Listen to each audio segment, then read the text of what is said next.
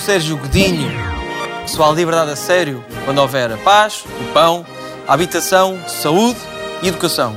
Mas provavelmente, senhora deputada, temos que acrescentar aqui alguns... Temos de acrescentar aqui mais alguns tópicos. Claramente, Sr. Deputado. Tipo o quê? Dizer às pessoas para nos seguir nas redes sociais e ver o scroll na RTP Play, também é importante. Muito bem metida, Sra. Deputada, mas referia-me também a outros tópicos como a luta antirracista, a luta feminista ou a luta pelos direitos LGBTQIA+. A luta contra as alterações climáticas e pelos direitos dos animais, claro. E por isso mesmo é que o episódio de hoje é sobre política da esquerda à direita e todo este tipo de assuntos e a política que tem estes caminhos todos tortuosos que são tratados no dia a dia por quem ama a democracia. Mas também por quem quer acabar com ela. Via introdutório, se faz favor. Rodem, rodem. A geração Z preza muito a sua liberdade. É gente que gosta de pensar pela sua cabeça. Mas como é que esta mania de defender as próprias ideias e não aquelas que vêm em pacote os torna aptos à vida política convencional? Conforme você disse muito bem, eu vou sempre ao direito, não conheço obstáculos. Será possível um Z olhar para o tempo de antena de um partido e dizer: Ora, cá está uma pessoa a dizer tudo aquilo que vai na minha cabeça? Esta é uma geração de causas e não de comícios. Os Zs são ativistas, inconformados, ativos e enérgicos. Mas como é que a geração encarregada de salvar o mundo vai fazer esse trabalho sem arranjar uma cadeirinha no Parlamento? Mark Twain disse um dia: os políticos e as fraldas devem ser mudados frequentemente e pelas mesmas razões. Malta, há cocó por todo o lado. E sim, às vezes a política cheira mal. Mas é preciso sujar as mãos. Look under the rocks and plants and take a glance at the fancy ants. Then maybe try a few. Há uma certa tendência para se dizer que a geração Z não liga à política e eu tendo a discordar dessa tendência. Amigo, também eu. E é por isso que nós hoje temos pessoas incríveis connosco para poderem dar-nos razão.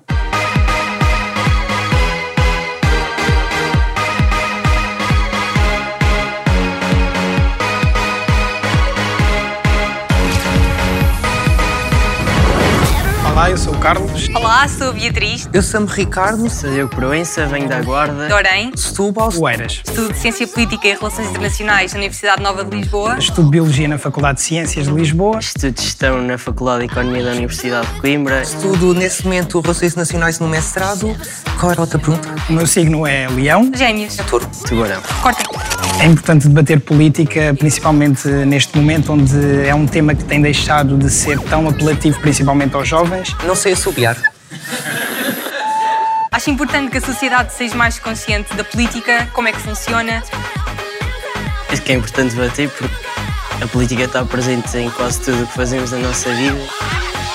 E num momento de tanta desinformação, tanto sobre a guerra como sobre a pandemia, que levam à ascensão da extrema-direita e da extrema-esquerda em, to, em, todo, em todos os lados do mundo, eu acho que é importante as pessoas e tentar entender melhor a política para que não haja esses enganos. Ai, eu não sei dançar. Ah, eu não, não sei, não sei. Ah,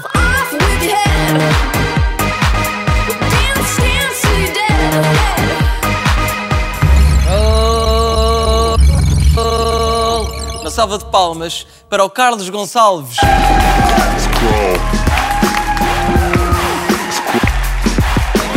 E agora para a nossa próxima convidada, para além de ser bonita, tem um nome muito bonito também, Beatriz Neves.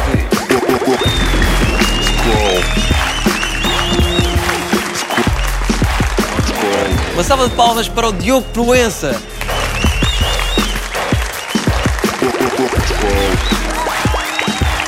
Por último, Ricardo Reis.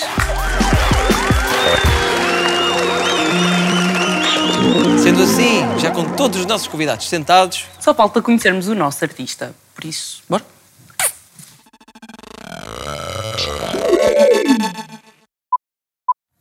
Olá, Draco. Olá, boa tarde. Como é que estás? Estou bastante bem, obrigado. Como é que te sentes de estar aqui neste estúdio assim, toda a gente a olhar para ti? Pouquinho nervoso. Pouquinho? Pouquinho. Isso é que é necessário. E então, o que é que vais fazer para nós hoje? Eh, como o meu interesse político é recente, eu vou-me deixar guiar pelo debate e vou pondo na tela. Ok, e como é que achas que vais usar o que está a ser dito no debate para a tua tela? Como eu uso muito tags, ou seja, palavras, vou apanhando uma ou outra e vou pôr no conceito que eu tinha pensado. period. E achas que o que tu fazes enquanto arte se encontra no tema da política? Sim, depende da perspectiva, penso eu. Hum, ok. Gostei da resposta. Então, até já e daqui nada vemos o que é que tu vais fazer, ok? Ok. Pau. Tchau.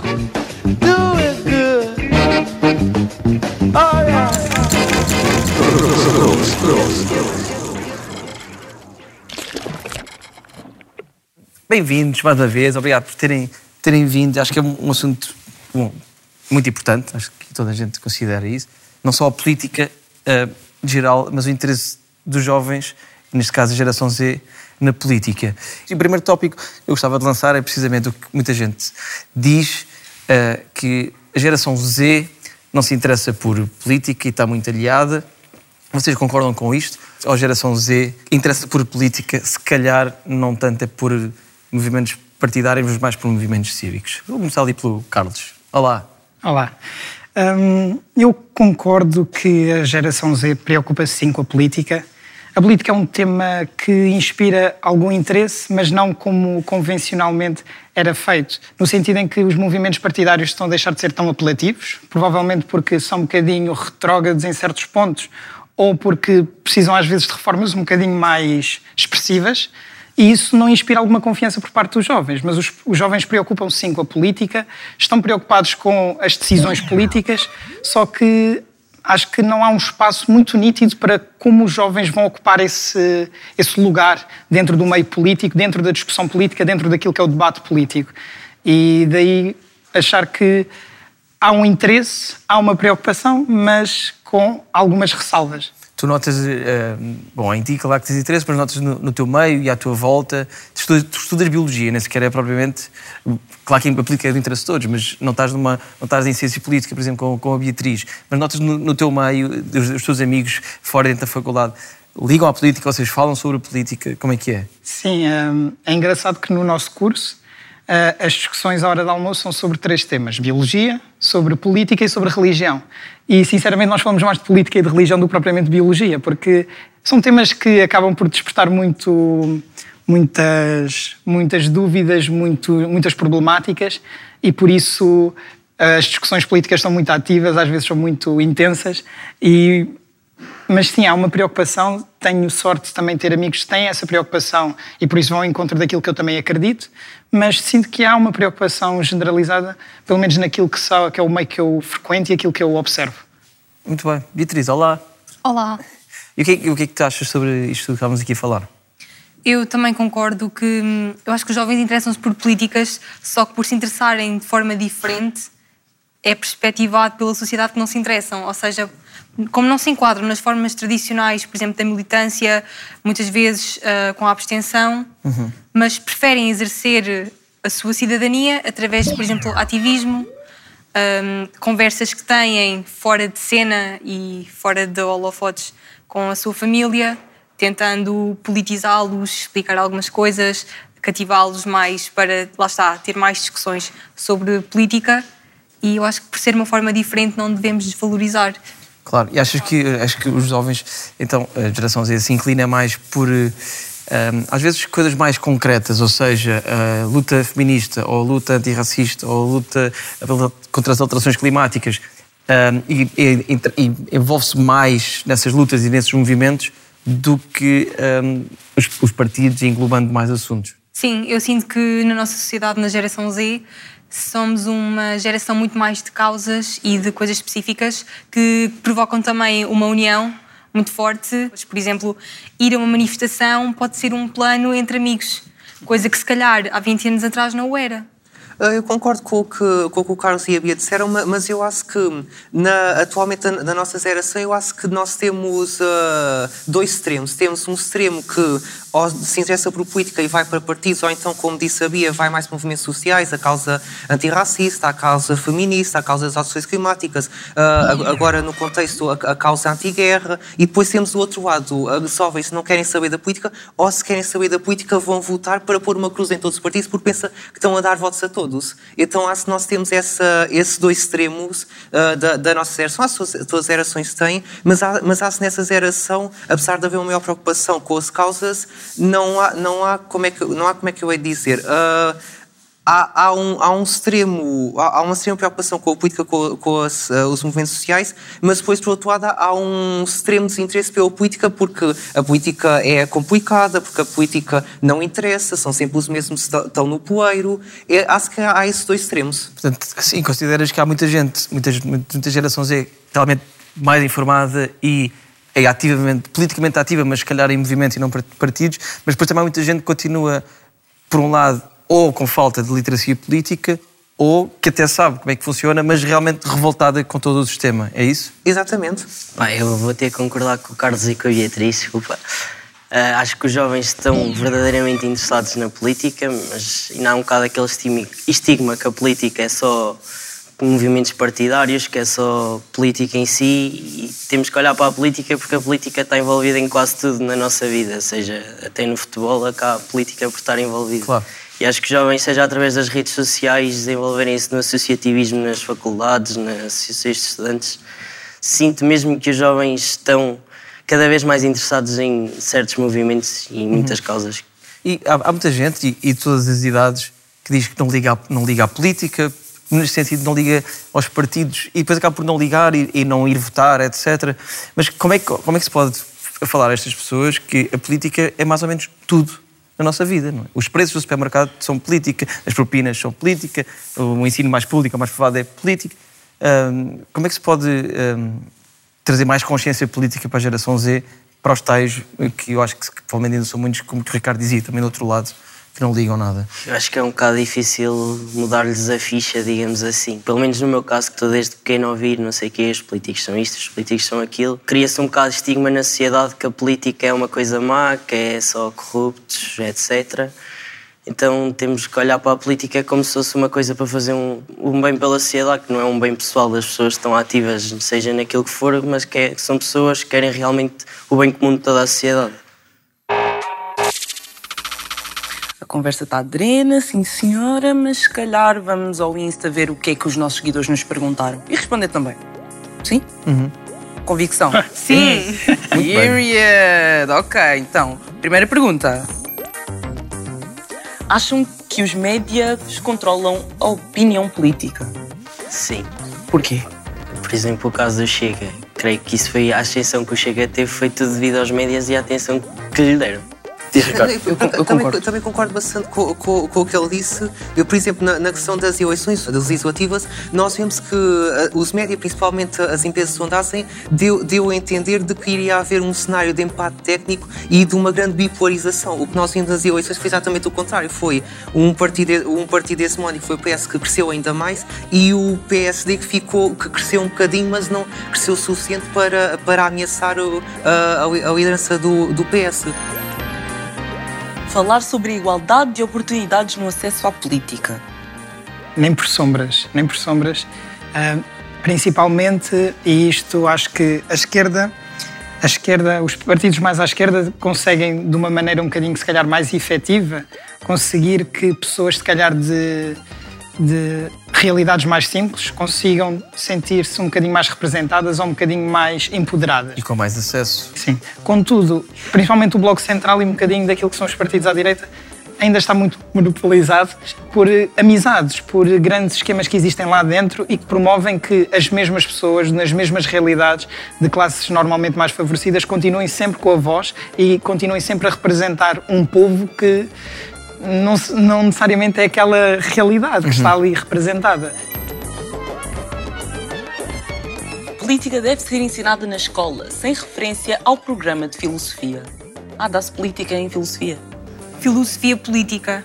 Mas não é política, não é a mesma coisa. Pois, porque não, filosofia, filosofia política, política é política. Não. Falar de John Rawls e assim. Também acho que é um bocado complicado ensinar política nas escolas, digamos assim, porque quem está a ensinar e a acabar sempre por dar a sua opinião e a acabar sempre por influenciar ali as ideias mas, da pessoa. Mas Acham que há tipo, alguma forma sempre, de é? poder ensinar política, mas eu, sem. Sim, eu acho que se calhar não é necessário.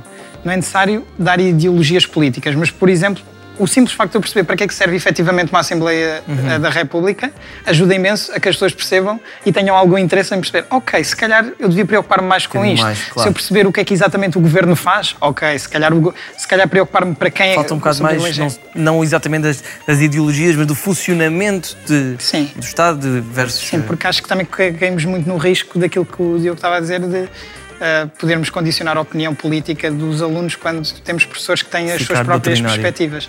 Ah, e até mesmo porque vão surgindo novas ideologias que os professores depois acabam por não ficar a par e já sabemos que os programas acabam por ficar hum, pronto, mais obsoletos. Os programas, os professores cansam-se muitas vezes que ah, não temos tempo para o programa todo. Então, se já têm tantas ideologias para dar, vão privilegiar as mais dominantes. Ou seja, mais uma Uhum. vez, não vamos estar a fazer uma representatividade. Eu concordo também com a opinião do, do Carlos e eu acho que poderíamos abordar a política na escola mais de um ponto de vista de abordar a história, Uhum. os sistemas políticos e as formas de organização.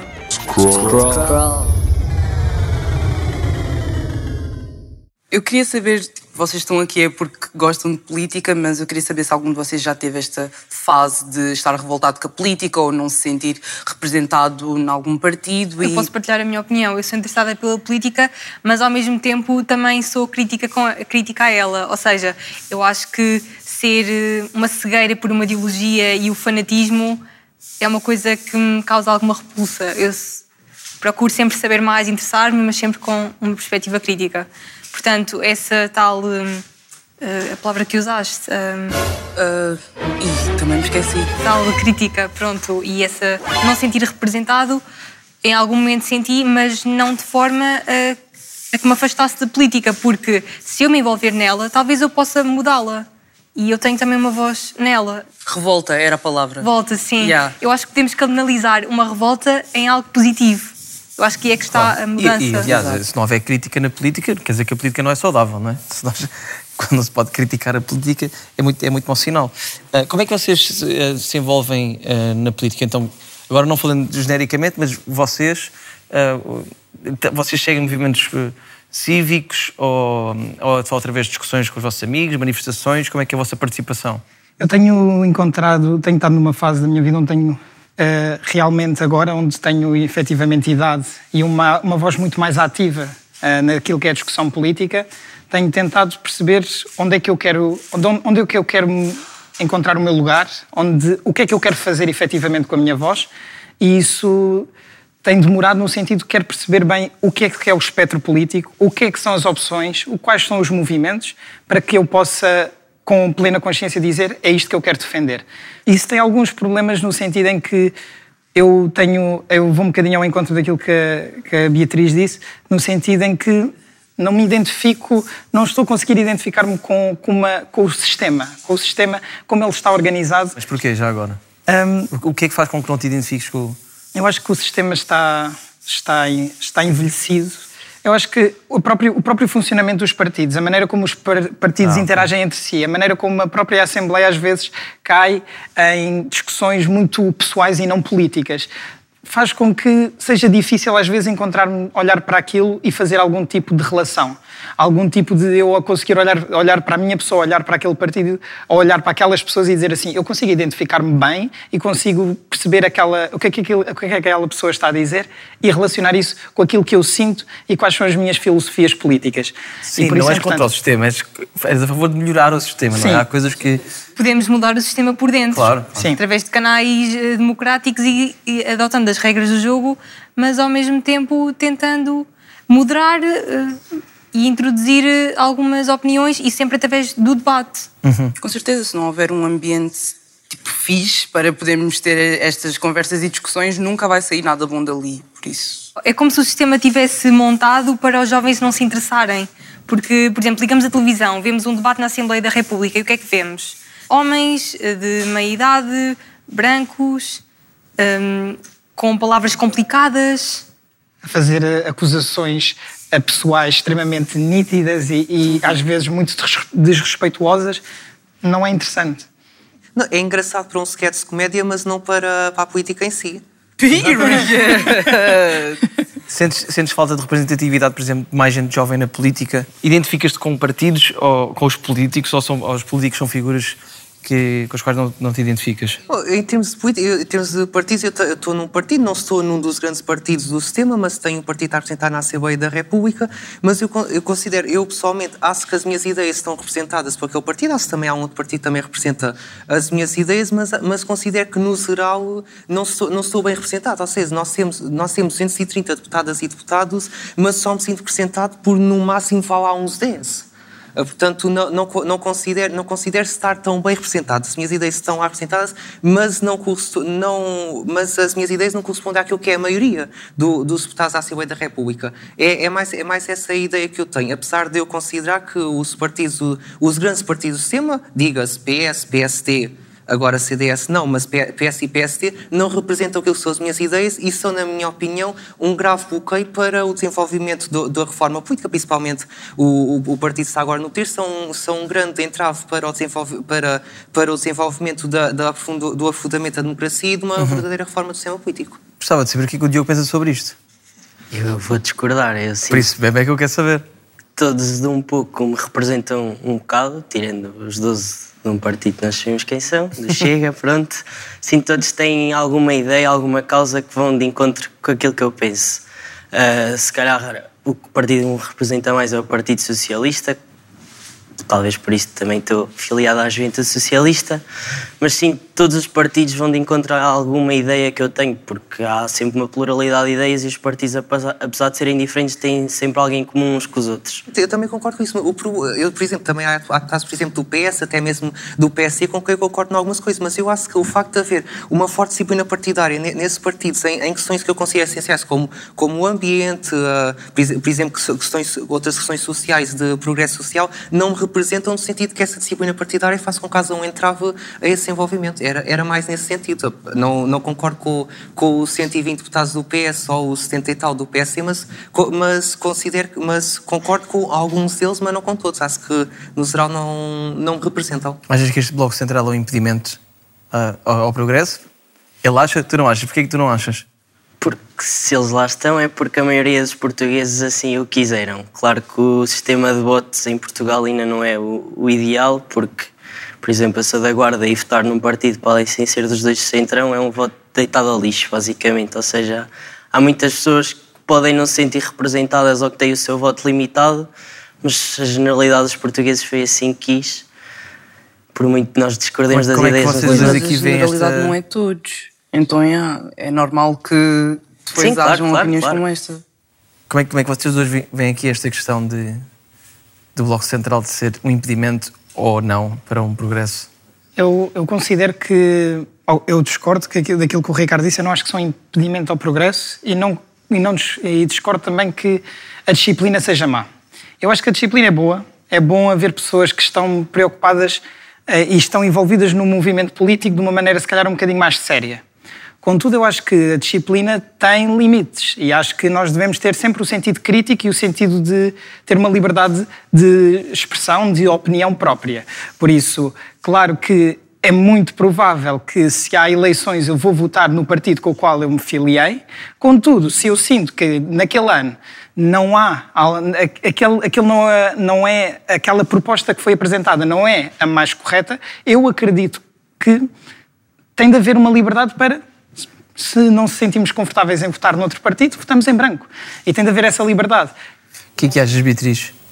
Ah, eu acho que começaria por discordar da opinião de que um voto num partido que não costuma ter representação é um voto ao lixo. Eu acho que não é um voto ao lixo. No caso de ser no, isto da- localidades, da maneira como são atribuídos os deputados, etc. Sim, também eu, porque eu não, não sou de Lisboa, sou de Lisboa, mas como aluna deslocada, estudante, e também na- nas autarquias do, do meu conselho, ao, ao redor, também reparo que muitas vezes há partidos que têm três votos, quatro, mas eu penso que eh, se as pessoas continuarem a votar nos partidos que realmente acreditam, elas assim é que vão ser realmente representadas, porque esse voto vai também, eh, talvez, influenciar mais pessoas a votarem. Se ela, por exemplo, se uma pessoa viu que o, seu, o partido com que ela mais concorda tinha cinco votos num ano, ela pensa, ok, se calhar se eu votar já vou ser mais uma, já vamos ser seis. E se o partido tiver zero, já vai ter um.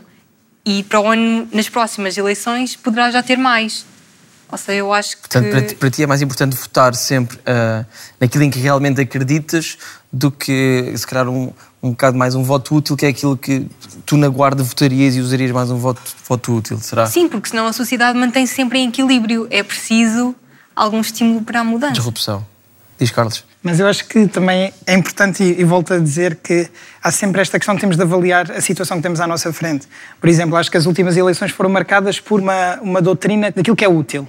E eu acho que foi uma doutrina indicada, tendo em conta que nós estávamos num clima de incerteza e precisávamos de alguma coisa sólida, principalmente porque estamos, a, estamos numa fase muito complicada daquilo que é a nossa vida enquanto humanidade, enquanto país. Estamos numa situação muito delicada e era muito mais sensato ser votar utilmente do que se calhar simplesmente por aquilo que acreditamos. Tu és bastante moderado, ponderado, diria ponderado, então vais avaliando uh, eleição a eleição. Sim. E vês aí se, se, se adequa a ser o teu voto ser mais útil ou mais especificamente nas tuas crenças, não é? Sim. Uh, olha, Sim, mas é só diz, diz, diz. aproveitar para responder. Mas atenção, eu não discordo. Eu acho que o nosso voto também tem que ser descontextualizado. Eu estava a falar mais numa perspectiva do que, pronto, do que eu gostaria que fosse. Uh, mas na prática sabemos que é mais razoável e ponderado votar dessa forma. Até, por exemplo, como podemos ver agora nas recentes eleições com, na França. Uh, Uhum. Pronto, porque o que é que é preferível? É, é a ascensão da extrema-direita, que ameaça a democracia, ou, ou que, Pois, entre aspas, a são esquerda se situação. una. Mas já vamos, ainda temos muitos assuntos, inclusive é esse, para a segunda e terceira parte. Para já vou interromper porque vamos à nossa rubrica habitual, em que a Bia gosta muito de ir para a rua falar com as pessoas. Gosto sim, senhor amigo. Por isso, vamos ver a reportagem possível.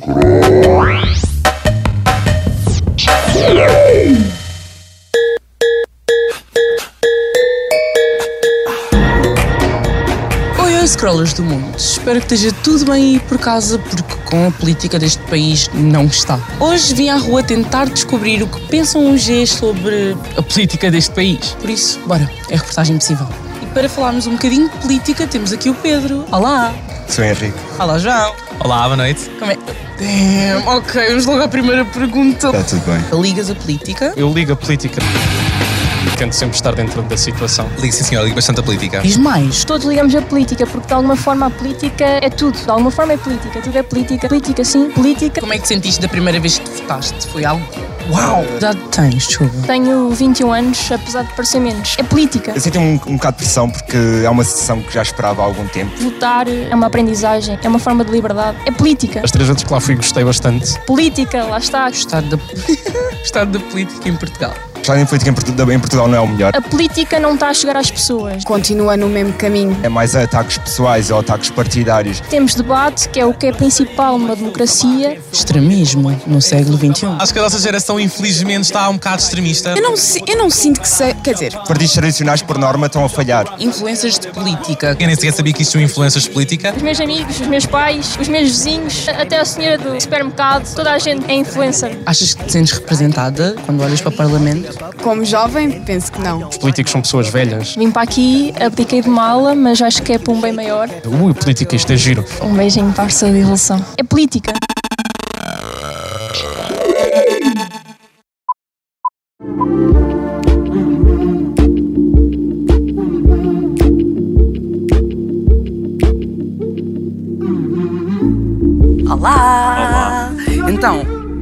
Explica-me É tudo. sim, é a bandeira de Portugal, caso não dê para reparar.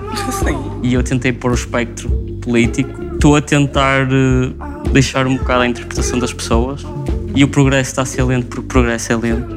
Estou a tentar adicionar vários temas que estão a ser falados. Isso, e o que é que estás a achar do debate? Estou a achar muito bom. Brilhantes futuros deputados, penso eu. Então, period, senhor deputado, você tem logo uma causa. Tchau. Até já. Até já.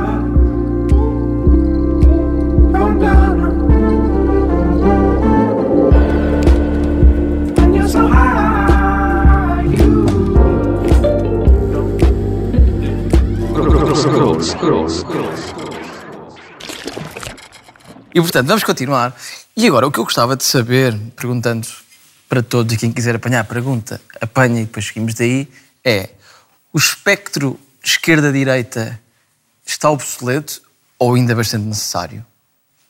Eu acho que tem as suas vantagens, acho que tem coisas positivas, contudo acho que está um bocado obsoleto na medida em que temos de deixar de olhar para, para o espectro político como dois lados e como um contínuo, como algo que é dinâmico, que é fluido, que as medidas existem medidas mais caracterizadas da esquerda, existem medidas mais caracterizadas da direita, contudo não é não é uma coisa fixa, não é uma coisa que não possa ser alterada. Os partidos não podem estar, não podem ter esta ideologia e esta ideia de que são obrigados a ter determinadas posições. Isso, isso leva a que os partidos em si também, às vezes, fiquem um bocado condicionados a, a terem posições mais diferentes, a serem um bocadinho mais fora da caixa.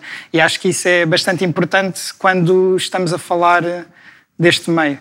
Uhum. Beatriz, Pronto, eu parti também da opinião que é um espectro que começa a estar ultrapassado porque existem partidos, por exemplo, como o PAN, que dizem que não se revêem nem na esquerda nem na direita, que revela isso mesmo. Mas também temos de ter em consideração que uma pessoa pode ser, por exemplo, na, à direita na economia, mas depois pode ser libertária nos, uhum. nos, nas ideologias e nos valores e vice-versa. Será que é, é assim é tão obsoleto para vocês? O que é que acham? Eu acho que sim, acho que é tempo de começarmos a ir por ideologias ou por partidos, como queiram chamar, e não tanto pela esquerda e pela direita. Por exemplo, temos o caso do PAN, como já deram, o caso da Iniciativa Liberal, que apesar de serem economicamente claramente direita, se calhar nos costumes acabam por se enquadrar mais de esquerda. Tipo, termos as causas associadas à esquerda ou à direita, eu acho que é, é um absurdo, digamos assim, porque a causa como é o, o, o, combate ao racismo, por exemplo, não tem que ser só um combate da esquerda, tem que ser um combate de pessoas que mesmo, mesmo que sejam de direita, eu acho que isso tem que ser um combate transversal a qualquer tipo de espectro político. Claro, claro que também estamos a falar de direitos humanos, mas a verdade é que são quase sempre os, os partidos de, da esquerda que, embora sim, sejam... talvez sejam... sim, mas também se calhar olhamos para uma direita atualmente e é muito mais envelhecida do que a esquerda. Ou seja, são pessoas que acabam por ser mais conservadoras. Conheço pessoas que são direita e acabam por ser jovens, mas que têm uma verdadeira preocupação com esse tipo de causas. Eu também concordo com o que foi dito até aqui, de que a esquerda e a direita não, não faz muito sentido, mas serve mais como, digamos, uma bússola para aquelas pessoas que não, não percebem de política, serve mais como, uma bússola. Por exemplo, ah, esse partido é esquerda, portanto, esse partido é mais, em termos económicos, é, quer mais o controle da economia, ou pelo menos uma maior intervenção do Estado na economia, é mais progressista em termos sociais, enquanto esse direita não quer tanto isso, é mais conservador nos costumes mas nós vemos, por exemplo, partidos como falaram do PAN e Iniciativa Liberal que são exatamente o contrário. Por exemplo, a Iniciativa Liberal, apesar de ser bastante de direita, se é que isso faz sentido dizer, no, na economia, depois é bastante de esquerda nos costumes.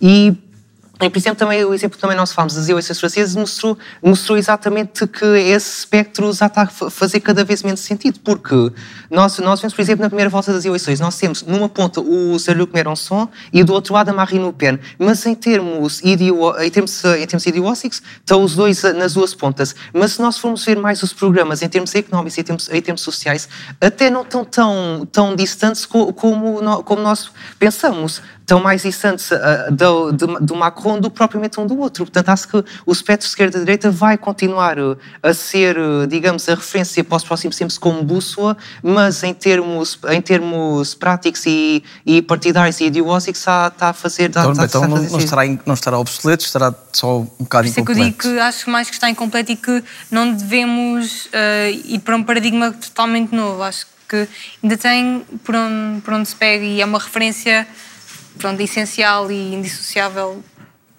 E a luta, a luta, de classes continua a ser algo importante ou não? Sim, sem dúvida. Não há meritocracia em Portugal, não há. Há uma discriminação, seja pela cor de pele, seja pelo meio de onde viemos. Temos, por exemplo, eu venho do interior, há um, há um esquecimento claro do interior. Em Portugal é só Lisboa é que interessa e às vezes o Porto, quando se lembram tem que haver uma luta e tem que haver justiça social em Portugal. somos todos Portugal ou não? Exatamente. Sim, a verdade é que somos todos diferentes e ninguém questiona isso. Contudo, existem, existem fatores que limitam a nossa vida que não deviam limitar. E esse acesso igual e garantir que esse acesso é igual é a base da justiça social e de, daquilo que é a luta pelas desigualdades. E acho que isso tem de ser sempre uma luta fulcral naquilo que é a sociedade independentemente de sermos de direita ou de esquerda. Contudo, é verdade que Existem outros problemas que também têm de ser analisados no contexto do país. É verdade que é preciso pensar na economia, é preciso pensar às vezes no, na grande escala, mas a grande escala só é possível porque existem pessoas e as pessoas são a microescala, são aquilo que são os problemas Uhum. do dia a dia que devem ser sempre o nosso foco, eh, independentemente do nosso lado. Scroll. É, e, por exemplo, é, sendo uma questão tão premente das alterações climáticas, hum, com necessidade de cuidado urgente, como é que vocês veem isso? É, é preocupante? É uma coisa de esquerda-direita? É transversal? É, é, um sistema capitalista? É, é- dá para ser sustentável com o combate às alterações climáticas? Como é que veem tudo isto? Estamos numa situação muito complicada, estamos ali nos últimos minutos do jogo, onde podemos efetivamente fazer alguma coisa e a decisão política está muito atrasada, está muito obsoleta. Não, não, não, não há uma perspectiva de avançar, de inovar, de reformar e os problemas climáticos estão a emergir de uma maneira muito preocupante e o futuro não é um futuro propriamente bonito. Eh, estes temas já, já são antigos, já desde eh, o protocolo de Kyoto e depois com o... Do COP, da COP26, que eu vou Sim, falar também foi um fracasso. isso, exatamente. Eh, que tem havido tentativas, mas o que se passa é que os países não se querem vincular. Eles fazem uma promessa, mas não se querem vincular. E temos um prazo de cinco anos para os países eh, atuarem e depois prestarem contas sobre aquilo que fizeram. Mas o que acontece muitas vezes é que prometem e depois na prática não vemos essas mudanças. Porquê? Porque muitas vezes os interesses económicos são postos em primeiro lugar e aqueles que têm mais, mais dinheiro, lá está, as desigualdades que o sistema capitalista criou, não, não querem prescindir do, Dos seus poderes, dos da seus forma como construíram, porque está, assenta numa exploração de recursos que danifica o planeta.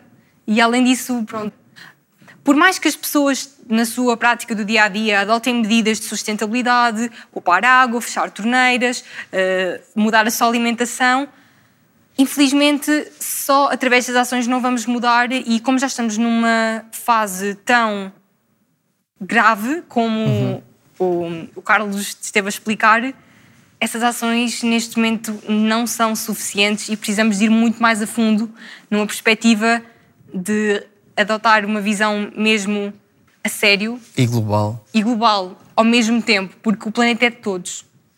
Foi- Eu vou discordar ali um pouco do que, do que disseram, de dizer que enquanto houver capitalismo não é possível um combate às alterações climáticas. O capitalismo vai ser uma coisa que irá existir sempre e, por muito seja contra o capitalismo, vai ser sempre difícil acabar com ele. Mas, mas se é um sistema que inerentemente é com base de explorador e, no caso, sobre-exploradora, que é isso que está a destruir, como é que se pode, como é que se pode coadunar a luta a sério com reformas de fundo eh, contra as, fa- É contra as sempre alterações muito climáticas? complicado. Nós neste momento estamos a reagir às alterações climáticas e enquanto houver capitalismo nunca vai ser possível agir em vez de reagir. Estamos numa fase onde já vamos tarde e já não é possível. Estás, estás a dar imensa esperança, obrigado. Estou. Estás, estás Estou. basicamente a dizer estamos condenados. Ei. É a realidade. Eu também É acho, mas política. eu gostava que o pessoal mais novo tivesse um bocado mais esperança do que eu. É política. Mas eu acho que, imagina, não é porque não é porque sabemos que a coisa está a correr mal que não significa que tenhamos de tentar todas as soluções que podemos e que, pode- que podemos pensar, que podemos debater.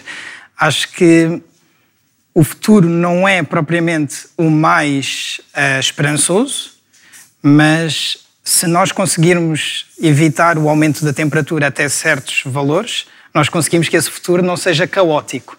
Essa é a diferença. Nós, estamos, nós já não estamos a lidar propriamente se vai haver alterações do clima ou não, nós já estamos a lidar se elas vão ser extremamente graves, se vão condicionar regiões inteiras do planeta, provocar crises migratórias extremamente complicadas, ou se vamos lidar com alterações climáticas um bocado estranhas, mas onde o planeta ainda consegue, onde a população humana ainda consegue viver minimamente com dignidade.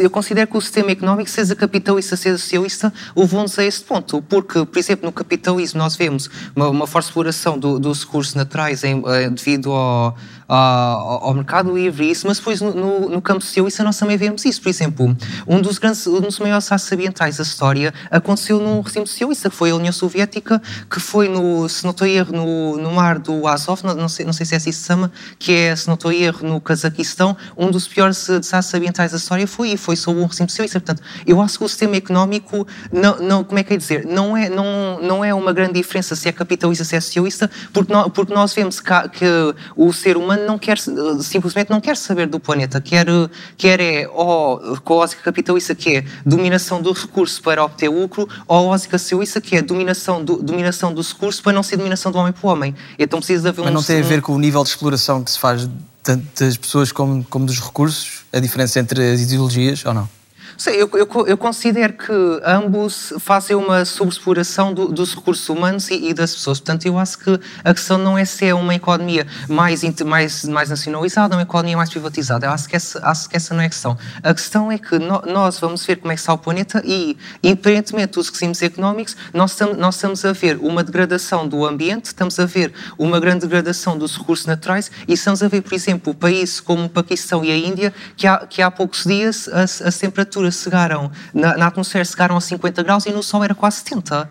Portanto, eu acho que os sistemas económicos, não, apesar de, das suas diferenças, em termos do ambiente, são exatamente iguais. Para além da, da emergência climática, eu queria saber quais são as vossas prioridades. É, os meus temas de interesse enquanto política prende-se mais com a agricultura, com a sustentabilidade, com a promoção de práticas amigas do ambiente e de preservação do solo, da biodiversidade, porque sem um solo fértil e saudável, nós podemos usar as técnicas melhores, podemos pôr a melhor semente que não vai, um, não vai dali sair um fruto que, que, é, que é bom e não nos vai nutrir. Eu acho que isso é muito importante, até mesmo porque é no solo e na agricultura que começa a prevenção da doença. E vivemos num mundo muito doente, onde, onde pronto, a indústria farmacêutica uh, faz milhões e pronto, cada pessoa quase que tem sempre uma conta da farmácia para pagar ao final do mês, porque a sociedade está cada vez mais doente. Considero muito importante a luta pela preservação do, da água e da qualidade das águas do, dos peixes, etc. E de continuar a preservar os aquíferos, que são os reservatórios de água, de água doce. Um, outro tema também que me interessa, a cultura principalmente também uh, no período pós-pandemia, que, onde nos apercebemos todos de, da falta de apoios que a, a, cultura tem e que a cultura não é só entretenimento, nós também, para viver e para produzir, precisamos da cultura, porque ela alimenta-nos a alma, sobretudo. Muito bem, senhora period, deputada. Beatriz, period. Scroll, scroll, scroll, scroll. Olá, queridos convidados. Vamos agora descontrair um bocadinho. Vamos ao nosso, ao nosso unboxing de Pandora. Deputada à força, como quiserem chamar. Vai, isto é um joguinho para defender uma causa, uma causa que eu vou sortear agora aqui. E vai sair ali, vocês só têm de vir aqui no pupitezinho e defendê-la. Fácil, não é?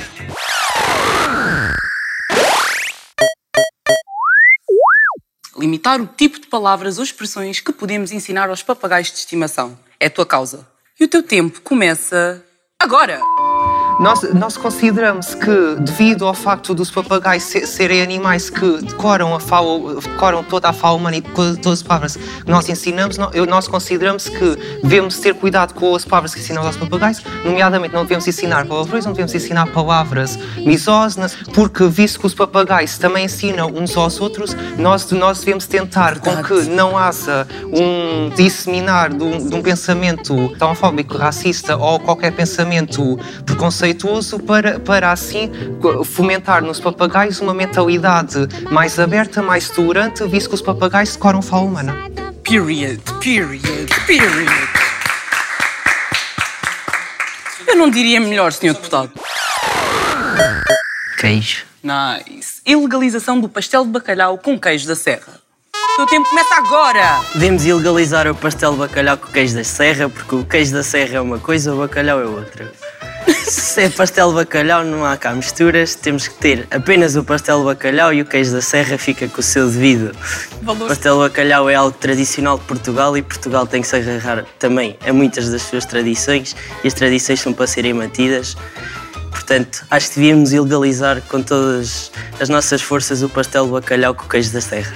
Senhor deputado, não acha que isso é uma discriminação muito grave ao queijo da serra?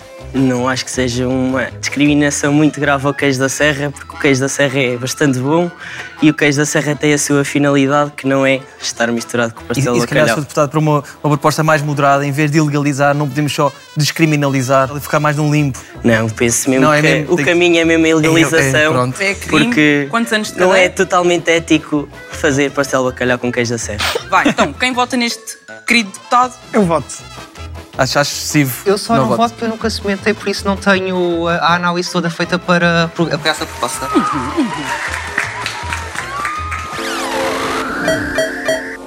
Elevação do pudim flan a património da humanidade.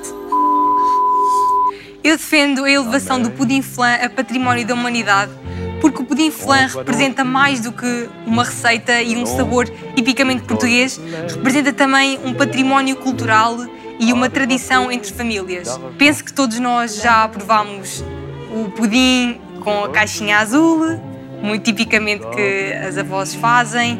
É uma receita muito portuguesa e podemos também colocar canela por cima e quem não gosta de arroz doce pode comer pudim flan e fica semelhante para não ser discriminado.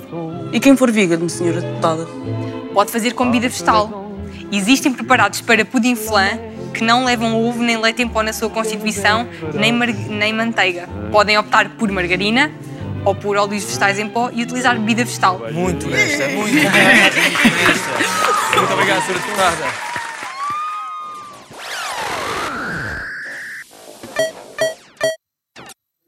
Proibição total e definitiva das chamadas telemarketing. Falta o Sr. Deputado Carlos Gonçalves, passo agora a palavra. Então, eu acho que deve haver uma proibição total das chamadas de telemarketing porque elas causam mal-estar dentro das famílias, causam mal-estar dentro daquilo que é o ambiente escolar, aquilo que é o ambiente de trabalho da maioria das pessoas deste país.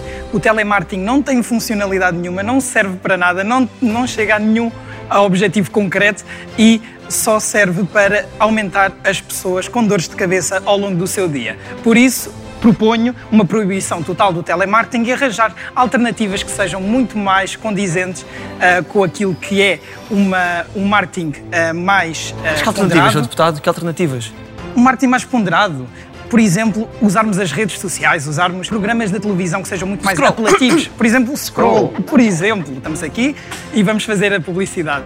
Perdi-me, perdi-me completamente daquilo que estava a dizer. Take 2, take 2, senhor deputado. Está a ir muito bem. Ai, Mas ele, coitado, não tem que fazer telemarketing, ele tem que ser contra o telemarketing. Não, eu só queria um telemarketing do Scott. Do... Ah, é Contra contra! o tele- Pois é! É- é- Não, não. Ele é a favor do telemarketing, mas tem alternativas. Sim, mas não é pelas chamadas. Chamadas é a favor telemarketing. marketing. Telemarketing é só por chamadas. telefone. Está parece estar mesmo a dizer telemarketing, não é? Continua, Sr. Deputado. Aca- Acabe, acabe a sua moção, por favor. E por essa razão acredito que, que deve haver a proibição total, arranjar alternativas que sejam, por exemplo, na televisão, por exemplo, no. no, no intervalos. Ahm, por exemplo, nos intervalos da televisão, alternativas que sejam, por exemplo, ir falar com as pessoas e ter conversas interessantes. As pessoas precisam de companhia e assim acabarmos com esta, com esta prática que tem destruído aquilo que é o bem-estar de todas as famílias. Muito bem, Sr. Deputado.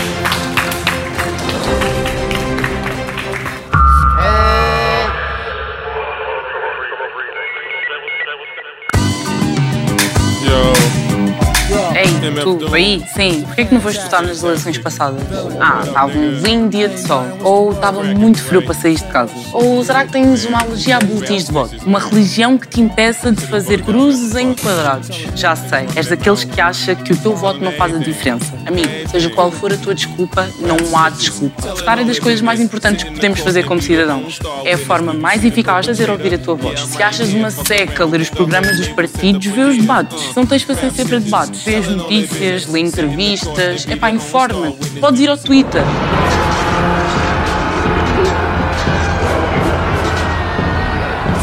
calhar não vais ao Twitter. Esquece o que eu acabei de dizer. Eu enganei. Equívoque, equívoque. Vai ao Twitter, não vais ao Twitter.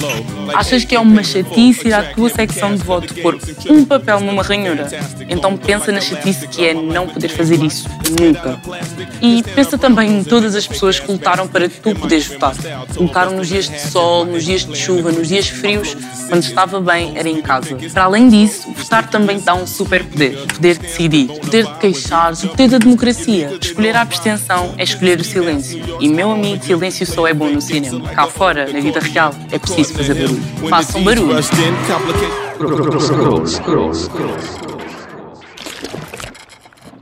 Então, vamos para a terceira e última parte do nosso debate. Já só temos eh, tempo para uma espécie de conclusões. Eh, portanto, vamos passar aqui por todos. Vou começar pela Beatriz, mas ehm, preocupa-vos o futuro, nomeadamente, além de alterações climáticas que já falámos bastante, nomeadamente ehm, o crescimento da extrema-direita? Sim. Sim, eh, preocupa-me. Porque está a acontecer mais a cada país e é quase como se a cada eleição é "Eia, mais uma vez, mais uma tentativa para combater a extrema-direita. Temos que Parece, arranjar parece formas. que não se está a conseguir combater a extrema-direita. Sim, eh, temos que arranjar formas mais eficazes e maior comunicação, comunicação política, maior educação, tentar chegar às pessoas de uma forma não ehm, de impor, dizer extrema-direita é mau. É mau, mas porquê? Não, é realmente explicar às pessoas para que elas entendam, não é, não é só, ah, é mau, ah, tá bem, é mau, mas Já não é saudável tornar a, discussão polarizada.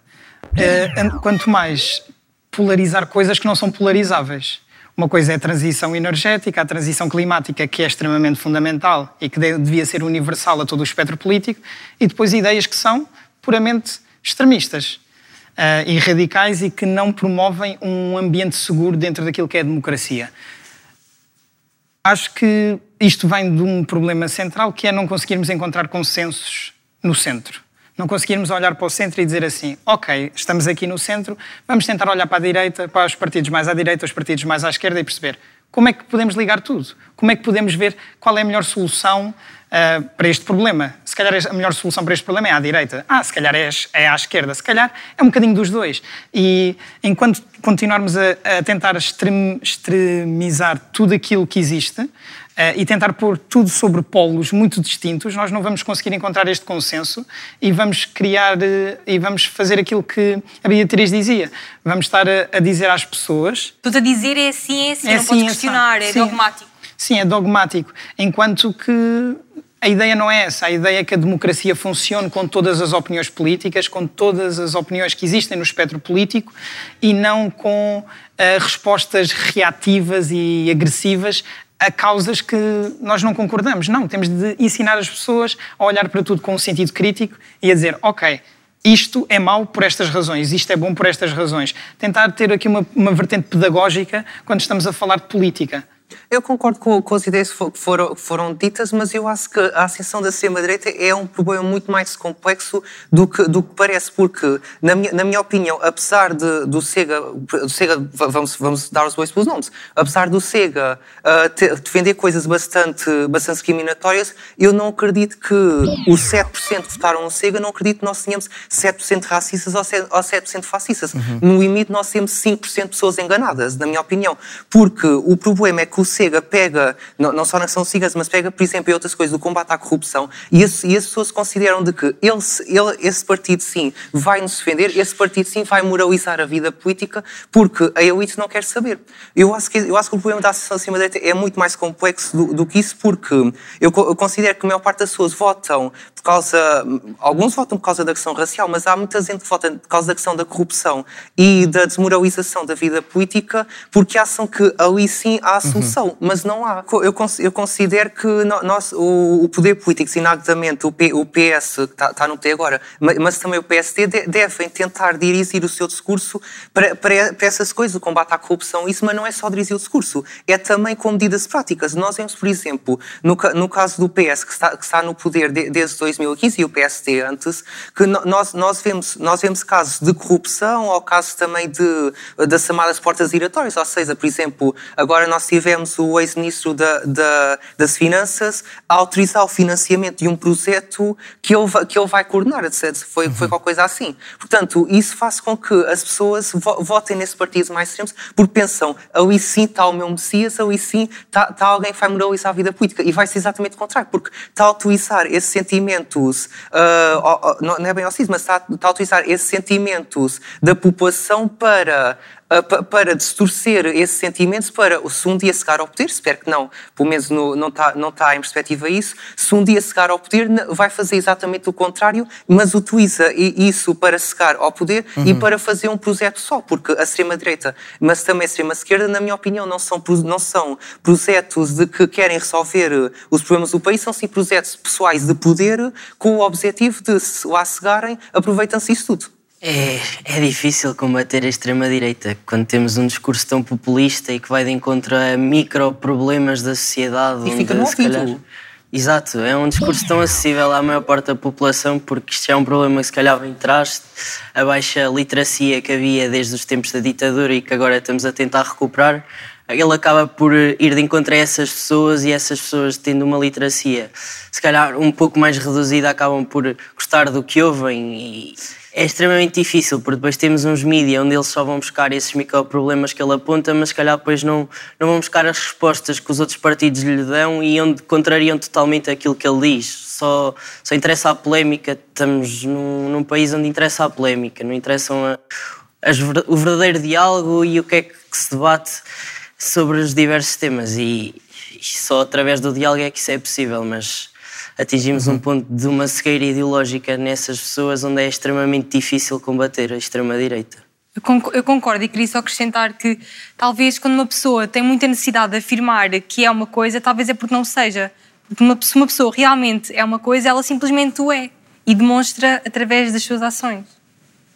O Carlos concordou muito. Foi, É foi forte, foi forte. Foi muito bom falar convosco.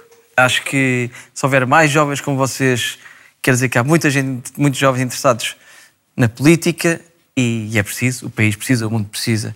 Pessoal como vocês que se interesse mais ativamente ou menos ativamente, mais partidariamente ou mais civicamente. Portanto, muito obrigado por terem estado aqui e para já vamos ficar para acabar com o microcosmos. Estamos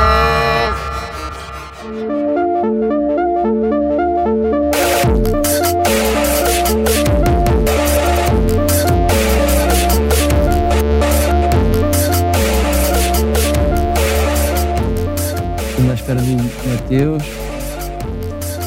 Pois. Diana Nicolau, como é que estamos? Voz do Scroll. Ah, Mateus. Hello. Política e jovens na política. E às vezes há pessoal mais velho que diz que os jovens não se interessam por política. Ah, tu e outros, os nossos outros convidados, são a prova contrário.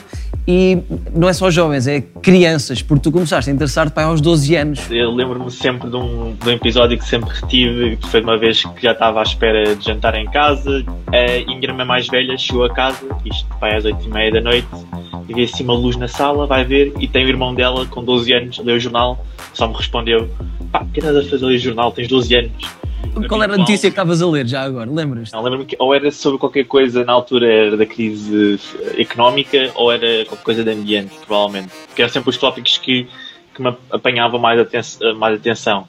Até chegares onde, onde estás, uma fase mais atual, onde, onde até ajudaste ah, na criação da parte ah, portuguesa do- de um partido, mas até, até chegares aí tens tido então um grande percurso desde esse episódio. No meu caso, acabou numa parte mais partidária, mas eu política há todo um, um, um aspecto não partidário da política, como por exemplo o ativismo, eh, o voluntariado, há, há toda uma questão de envolvimento. Em 2014 até um, organizámos a marcha pelo clima cá em Lisboa e que era também uma ação eh, concertada a nível mundial. Na altura havia a COP um, em Nova York, foi um Certo. ano antes de Paris. Eu tinha 14 porque estava, tinha entrado no secundário, portanto tinha 14 anos. E sim, sempre fui assim mais aquele gajo mais novo, mas habituei-me também, nunca vi assim grande, no meu percurso pessoal, nunca vi assim grandes entraves a isso, mas de facto nunca me revi muito na coisa de os jovens não se interessam por política. Acho que isso é um, um, um grande erro, uma grande ilusão. acho que muitas vezes se calhar não estamos a olhar para o, o foco total do que pode ser encarado como política. O que é que te tem motivado a continuar sempre ligado a, às questões políticas, mesmo que não partidárias, até chegar ao ponto em que depois se tornou mais, mais partidário? O que, é, o que é que tem movido?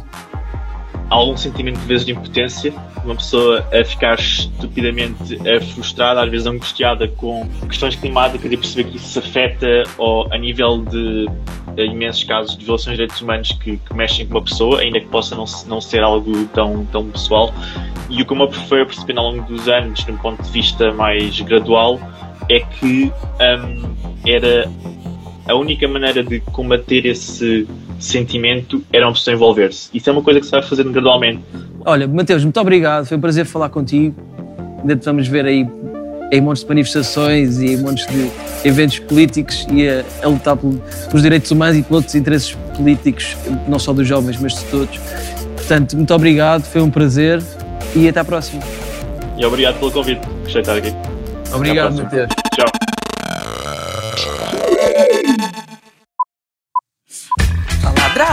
Olá. Como é que estás? Estou bem. Period, conta. Este quadro é um bocado a representar a divisão que há em Portugal a nível político. Ele está bonito.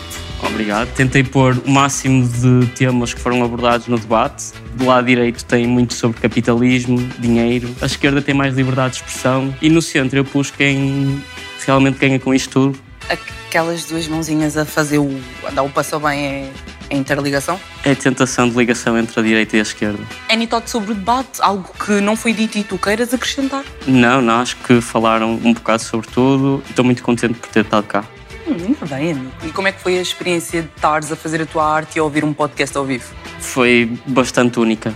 Conseguiste concentrar-te? Sim, sim. Não nos desconcentrávamos muito ali as risadas? Não, foi um bom desafio. Foi? Isso é que é necessário. E estás satisfeito com a tua obra? Estou 100%. Eu também confio, está mesmo lindo. Então, já, foi um prazer ter-te aqui e até uma próxima. O prazer foi meu. Muito obrigado. Tchau.